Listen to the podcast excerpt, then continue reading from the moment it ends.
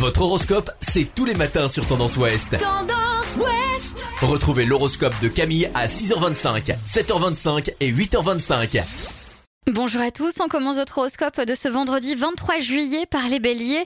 Si vous devez de l'argent, rendez-le. Si on vous en doit, récupérez-le. C'est un jour parfait pour toutes les transactions financières.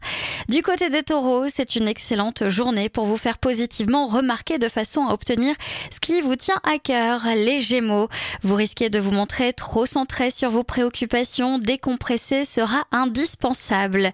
Cancer, si vous êtes destinataire d'un mail par erreur, Restez discret, l'information peut certainement vous être utile, mais sachez en faire bon usage.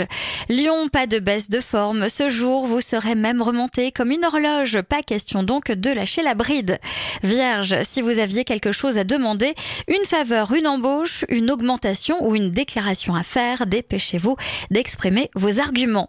Balance, un changement au sein de la famille pourrait vous donner envie de modifier certaines choses à votre couple. Les scorpions, en cette journée, vous vous allez recevoir une confirmation officielle que vous n'espériez plus ou qui a été longue à arriver. Les Sagittaires, amis Sagittaires, une opportunité devrait vous permettre de progresser et vous ne pouvez pas la laisser passer. Capricorne, à force de tourner en rond, de vous poser des questions, d'avoir des doutes sur les personnes qui vous démontrent leurs sentiments, vous perdez du temps. Les Verseaux, votre intuition vous sera très utile aujourd'hui car elle ne vous trompera pas qu'il s'agisse d'argent ou de sentiments. Il est grand temps de mettre de l'ordre dans vos affaires.